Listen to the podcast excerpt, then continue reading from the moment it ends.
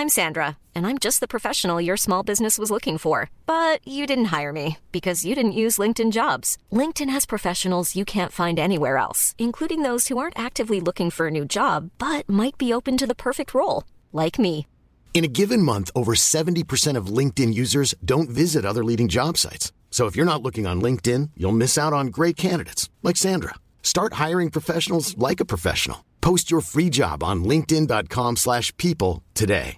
Cool fact a crocodile can't stick out its tongue. Also, you can get health insurance for a month or just under a year in some states. United Healthcare short term insurance plans, underwritten by Golden Rule Insurance Company, offer flexible, budget friendly coverage for you. Learn more at uh1.com. Everyone knows therapy is great for solving problems, but getting therapy has its own problems too, like finding the right therapist, fitting into their schedule, and of course, the cost. Well, BetterHelp can solve those problems. It's totally online and built around your schedule. It's surprisingly affordable too. Connect with a credentialed therapist by phone, video, or online chat, all from the comfort of your home. Visit betterhelp.com to learn more and save 10% on your first month. That's BetterHelp H E L P. Muy bien, ¿podemos empezar? Se han dado situaciones inéditas eh, o increíbles. Por caso quiero decir que se acabara la merluza. Digas que merluza, no que yo sí como merluza. Bienvenidos a Se acabó la merluza, una relación de datos históricos inútiles que se conjuran para tramar alguna verdad. Con Jorge Tezán y un equipo que aún no se encuentra, no se encuentra.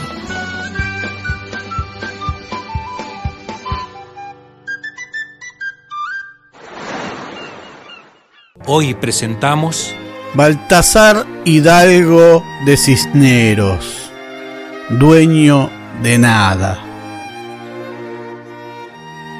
Es 14 de mayo de 1810 en Buenos Aires y mientras Baltasar Hidalgo de Cisneros destroza con sus manos los diarios que acababan de llegar de España para evitar que los porteños se enteraran de que la Junta Central de Sevilla había caído, comienza a añorar los calores de su Cartagena natal y el sol de la Cádiz donde servía. El virrey ya cuenta con 54 años y su vida en esa húmeda y pringosa Buenos Aires nunca hizo pie. Desde sus 12 años sus días habían transcurrido en la Marina Española. Cádiz, Cartagena, Ferrol, Melilla, Argel, el Canal de la Mancha, Gibraltar, Ceuta, vieron su paso triunfal. Herido en Trafalgar cuando le cayó encima el palo mayor de su nave y quedó casi sordo, prisionero de los ingleses y luego participante de la sublevación contra los franceses invasores desde Cartagena. El 13 de febrero de 1809,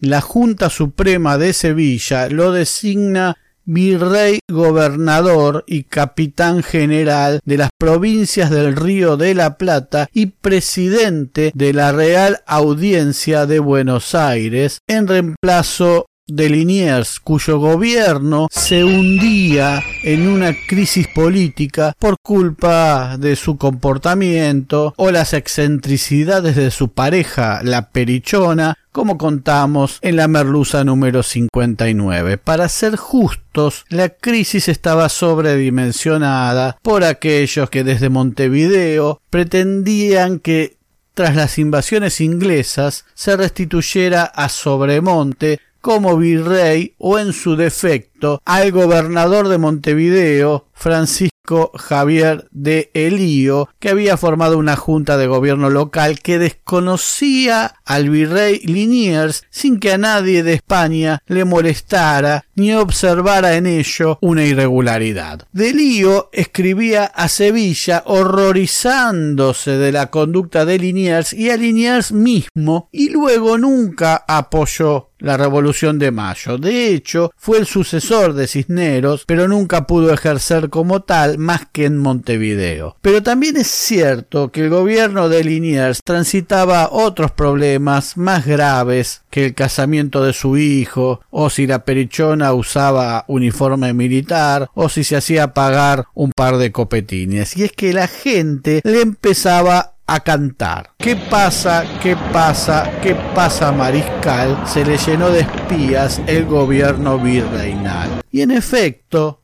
Buenos Aires era la ciudad con mayor número de espías ingleses por metro cuadrado. Sumado a que el francés Liniers era siempre sospechado injustamente, si observamos su final, de tramar intrigas con su país de origen, era imperioso que España intentara recuperar el control de la colonia. Pero digamos todo, tampoco había algo que jurídicamente se pudiera llamar España, porque el rey estaba preso por Napoleón en un castillo lleno de cortesanas con las que tampoco podía divertirse mucho por aquel problemita que contamos en la merluza número 44 mientras se declaraba hijo adoptado de Napoleón. Y su país, España, intentaba ser controlado por las dichosas juntas que devinieron en la de Sevilla en medio de un verdadero caos. Pero Cisneros era un virrey designado por esta junta y una junta podía haber también en Buenos Aires con las mismas funciones si ya la había en Montevideo más que virrey Cisneros era un vicejunta o algo así, por lo que la noticia de su nombramiento no fue bien recibida en Buenos Aires. Los porteños ya sabían que se podían gobernar solos después de las invasiones inglesas y aún la frustrada sonada de Álzaga de enero de 1809, que designó una junta a nombre de Fernando VII para echar a Liniers, respondía a una interna porteña con sus propias lógicas. Así que Cisneros llega en julio de 1809 a Montevideo. El siempre fiel y eficaz de Lío aceptó su autoridad y disolvió la dichosa Junta Oriental. A cambio, no recibió ningún cargo en contra, pese a haber hecho lo mismo que tiempo después harían los patriotas de 1810. En Buenos Aires lo esperaban los partidarios de Álzaga, algo dispersos tras la frustrada asonada de enero de ese año, y los carlotistas que resistían a la Junta Central de Sevilla y buscaban que la hermana mayor de Fernando VII, Carlota Joaquina, que era la princesa consorte regente de Portugal, casada desde sus diez años con el príncipe Joao, futuro rey y entonces regente de Portugal porque su madre tenía una indisposición mental, digamos, que gobernaba desde Brasil, acá no más, se hiciera cargo de las posesiones del monarca Fernando VII. Cisneros trata de evitar rispideces y a instancias de su nuevo amigo de Elío, asume su cargo de virrey en Colonia, lejos de Buenos Aires. Ya en la capital indulta a los alzaguistas y procura que todo vuelva a su cauce normal. Es su apuesta más bien. Establece el libre comercio con los británicos que decretaba la ruina de los comerciantes porteños que formaban parte de la burguesía rica de la ciudad. Pero ante las quejas termina por recular. Crea un tribunal de vigilancia política para controlar a los revolucionarios, ejerce una brutal represión hacia los movimientos independentistas del Alto Perú y allí se le oponen y conoce algunos notorios porteños, ya no de la procedencia comercial, sino política. Antonio Luis Beruti y Domingo French. Y no mucho más tuvo su acción de gobierno. Ese 14 de mayo de 1810, Cisneros rompía los periódicos sin ningún sentido, casi en una catarsis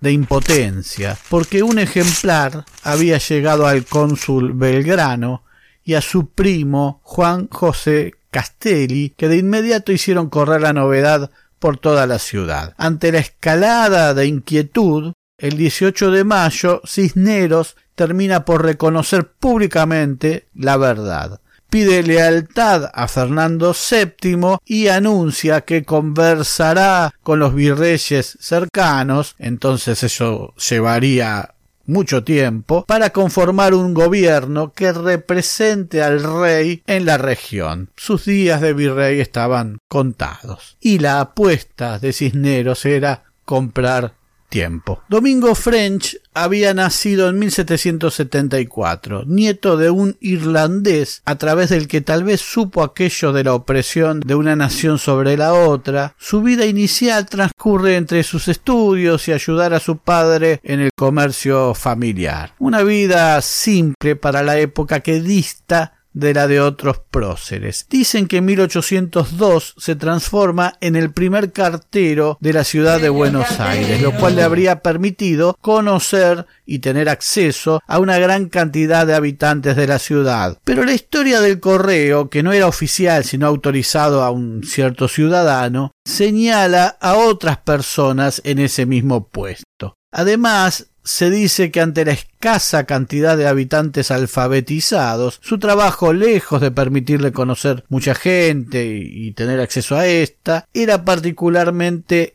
escaso. Parece ser que Domingo eso sí, era una persona con inquietudes y ante la primera invasión inglesa organiza junto a Pueyrredón el cuerpo de húsares. Así es cuando se destaca por su valentía y es el propio Liniers quien luego lo asciende a teniente coronel tras pasar por otros grados intermedios. El 25 de mayo no es ningún muchacho revoltoso y ávido de aventuras como dicen por ahí. Tenía un grado militar y 36 años, por lo cual no era ningún adolescente. Antonio Luis Beruti había nacido dos años antes que French en 1772. Como Belgrano, estudió en España en la Universidad de Salamanca y regresó a Buenos Aires poco después de las invasiones inglesas para militar directamente en grupos afines al carlotismo y a Mariano Moreno. Su presencia entre los movimientos de ese mayo era otra noticia mala para Cisneros, que reclamaba apoyos de todos los regimientos posibles. Beruti y French lideraban el grupo conocido como los Infernales o los Chisperos por usar Mother's Day is around the corner. Find the perfect gift for the mom in your life with a stunning piece of jewelry from Blue Nile. From timeless pearls to dazzling gemstones, Blue Nile has something she'll adore. Need it fast? Most items can ship overnight. Plus, enjoy guaranteed free shipping and returns. Don't miss our special Mother's Day deals. Save big on the season's most beautiful trends. For a limited time, get up to 50% off by going to Bluenile.com. That's Bluenile.com. Hey, I'm Ryan Reynolds. Recently, I asked Mint Mobile's legal team if big wireless companies are allowed to raise prices due to inflation. They said yes. And then when I asked if raising prices technically violates those onerous two year contracts, they said, What the f are you talking about, you insane Hollywood ass? So to recap, we're cutting the price of Mint Unlimited from $30 a month to just $15 a month. Give it a try at mintmobile.com slash switch. $45 up front for three months plus taxes and fees. Promo for new customers for limited time. Unlimited more than 40 gigabytes per month. Slows. Full terms at mintmobile.com. Armas de fuego que se encendían con un elemento que producía chispa. Eran criollos, orilleros, mestizos, pobres desde siempre, esclavos, los postergados, los nadies que la administración siempre dejaba esperando por tiempos mejores. Algunos habían puesto el cuero contra los ingleses. ¿Por qué no ponerlo de nuevo? Para vivir como querían, un poco mejor y con un poco más de justicia e igualdad. Hoy se los compara con los piqueteros. Esto es mala leche, porque estos tenían más acción que estos movimientos sociales e infundían el miedo, despegaban bandos del virrey, enarbolaban sus propias consignas, gritaban, provocaban disturbios. El 20 de mayo Cisneros recurre a Cornelio Saavedra, ex vendedor de vajillas y jefe de los patricios, aquel regimiento que surgió en las invasiones inglesas y contaba con un gran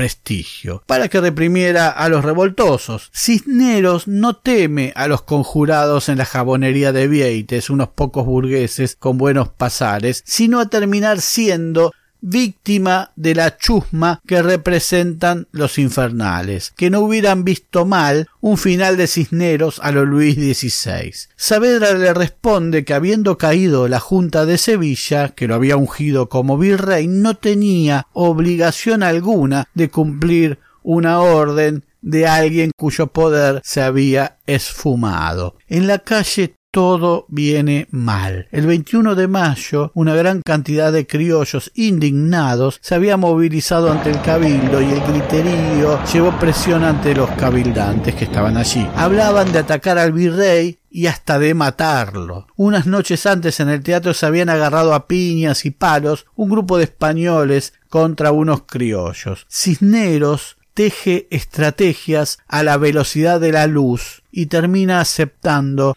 la propuesta del cabildo abierto. Más bien decide trampear al cabildo abierto, siendo él mismo el convocante, siendo quien cursaría las invitaciones, quien había armado la lista de vecinos que se convocarían, quien mandaría la orden de impresión a la imprenta de los niños expósitos, todos votarían su postura y listo. 450 invitados, todos funcionarios virreinales, comerciantes ávidos de acercarse al poder, curas que rezaban por España y criollos sumidos por algún interés. que podía salir mal? Para Belgrano había un claro derecho de admisión. Pero el síndico general del Cabildo, Julián de Leiva, confirmando lo que French pensaba de él acerca de que tenía dos caras, quiso quedar bien con el virrey y con el cónsul, como quieran ponerlo, y le pasó el dato a Belgrano de que en la imprenta habría invitaciones en blanco impresas de más y que las pasara a retirar para llenarlas como quisiera. Por eso en el cabildo abierto había participantes que ni siquiera habían sido invitados. Hoy se habla mucho de la correlación de fuerzas y la correlación de fuerzas contra el intento de Cisneros de manipular a su favor el cabildo abierto se tradujo en que unos 600 infernales apostados en las inmediaciones de la plaza, armados con pistolas y armas blancas, decidían quiénes pasaban al cabildo y quiénes no. A los partidarios del virrey los dejaban afuera, ¿Cómo se distinguían unos de otros? ¿Cómo? Pues con la famosa señal, cinta, escarapela, bandera o lo que sea que repartían French y Beruti y que tal vez más que repartida ya la traía la gente desde sus casas, como una señal. Nadie consideraría ilegal entrar al cabildo con un retrato del rey preso, por ejemplo. Y tal vez esa era la señal con una cinta atada, etc. El plan funcionó. Muchos se quedaron en sus casas por miedo a los disturbios o se acercaron y al ver el clima prefirieron retirarse. Los infernales dicen allí que si no se hacía el cabildo abierto tomarían acciones y si no se iba a Cisneros también. Así lo comunicó luego Cisneros a España negaban el paso a la plaza a los vecinos honrados y lo franqueaban a los de la confabulación. Algunos oficiales tenían copia de las invitaciones sin nombre y con ellas introducían a las casas del ayuntamiento a sujetos no citados por el cabildo o porque los conocían de la parcialidad o porque los ganaban con dinero. Así es que en una ciudad de más de tres mil vecinos de distinción y nombre solamente concurrieron doscientos y de estos muchos pulperos, algunos artesanos, otros hijos de familia y desenfundando un desprecio de clase que hoy parece intacto, dice los más ignorantes y sin las menores nociones para discutir un asunto de la mayor gravedad. Negociemos, don Baltasar, le dicen a Cisneros sus acólitos, el fiscal Villota y el obispo Benito Lué, y lograron un milagro que se votara la llamada Junta Trampa, presidida por Cisneros y cuatro vocales, dos españoles y dos criollos. Cisneros, aunque despojado de su cargo de virrey, seguiría gobernando porque en la conformación de la Junta los dos españoles siempre votarían a su favor y siempre serían tres votos contra los dos de los criollos. Lo curioso es que los dos criollos de la Junta eran tal vez los máximos referentes del cuestionamiento al virrey, Cornelio Saavedra y Juan José Castelli. ¿Qué había pasado? Los dos revolucionarios se habían dado vuelta, les prometieron algo, les pasaron un Diego, no tal nivel, pero era evidente que habían pactado alguna forma de conformación del gobierno un poco más justa, el acceso a cargos, a condiciones de igualdad que no estaban previstas para los nacidos fuera de la península y que confiaban mucho en lo que sucedería en las calles de allí en más y que las tropas de Saavedra responderían a lo que su jefe mandara y que ese sería su juego. El plan de Cisneros consistía en cambio en calmar la situación, tratar de enfriar todo y lograr que una pacificación deviniera en la desmovilización de los reclamos. De la nada a un algo era indiscutiblemente un progreso. Listos, todos contentos, hasta mañana y aquí no ha pasado nada. Chau, se acabó. Mientras todos festejaban en la casa de los Rodríguez Peña, Belgrano no deja de pasearse entre el bullicio con el ceño fruncido, la mano en el mentón y llevando sus ojos de un lado al otro una y otra vez hasta que grita. ¡Paren! ¿No se dan cuenta de que nos garcaron de nuevo? A unas cuadras de allí, French, Beruti y los infernales no están pensando, sino ardiendo de bronca, hasta que es imposible contenerlos. French va a patear la puerta del cabildo, el grito de el pueblo quiere saber de qué se trata. Los patricios advierten que si Cisneros sigue en el poder, no van a poder contener al pueblo que va a desbandarse, salvo que terminen disparándole al propio pueblo. Belgrano pronuncia su frase. Si a las tres de la tarde de mañana Cisneros no renuncia, lo arrojaré por la ventana de la fortaleza.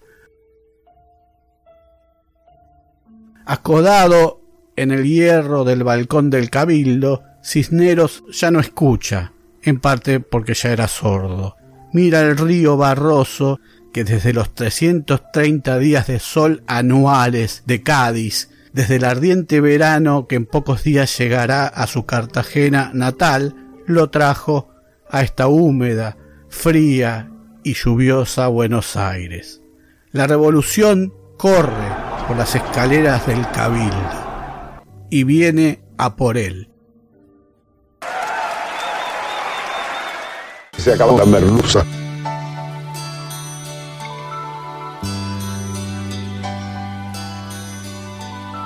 No soy yo el que siempre comparte tu vida, tus penas y risas y tu realidad. No soy yo el que pasa las noches en vela cuando la tristeza perturba tu hogar. No soy yo ese a quien tú le dices mi dueño. Yo soy solo un perro que tú haces saltar.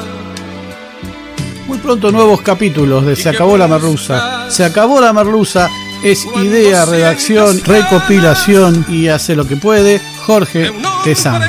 Muchas gracias. Sentir de verdad, dueño de ti, dueño de qué, dueño de nada. Hace temblar tu piel sin alma. Dueño del aire y del reflejo de la luna sobre el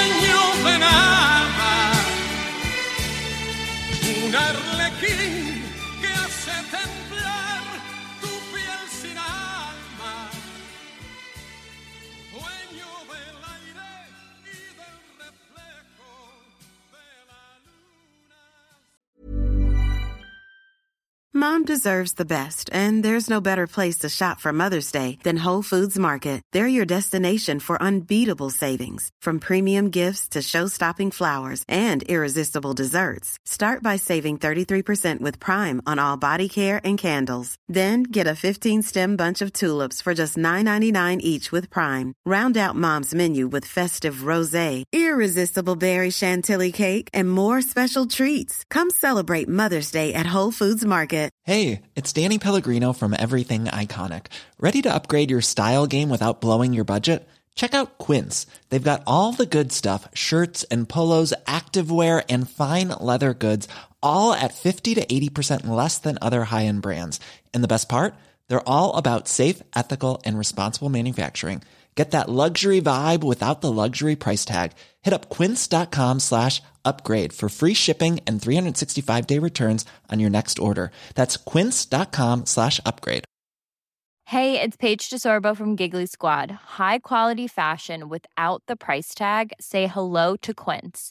I'm snagging high-end essentials like cozy cashmere sweaters, sleek leather jackets, fine jewelry, and so much more. With Quince being 50 to 80% less than similar brands. And they partner with factories that prioritize safe, ethical, and responsible manufacturing. I love that. Luxury quality within reach. Go to quince.com slash style to get free shipping and 365 day returns on your next order. Quince.com slash style.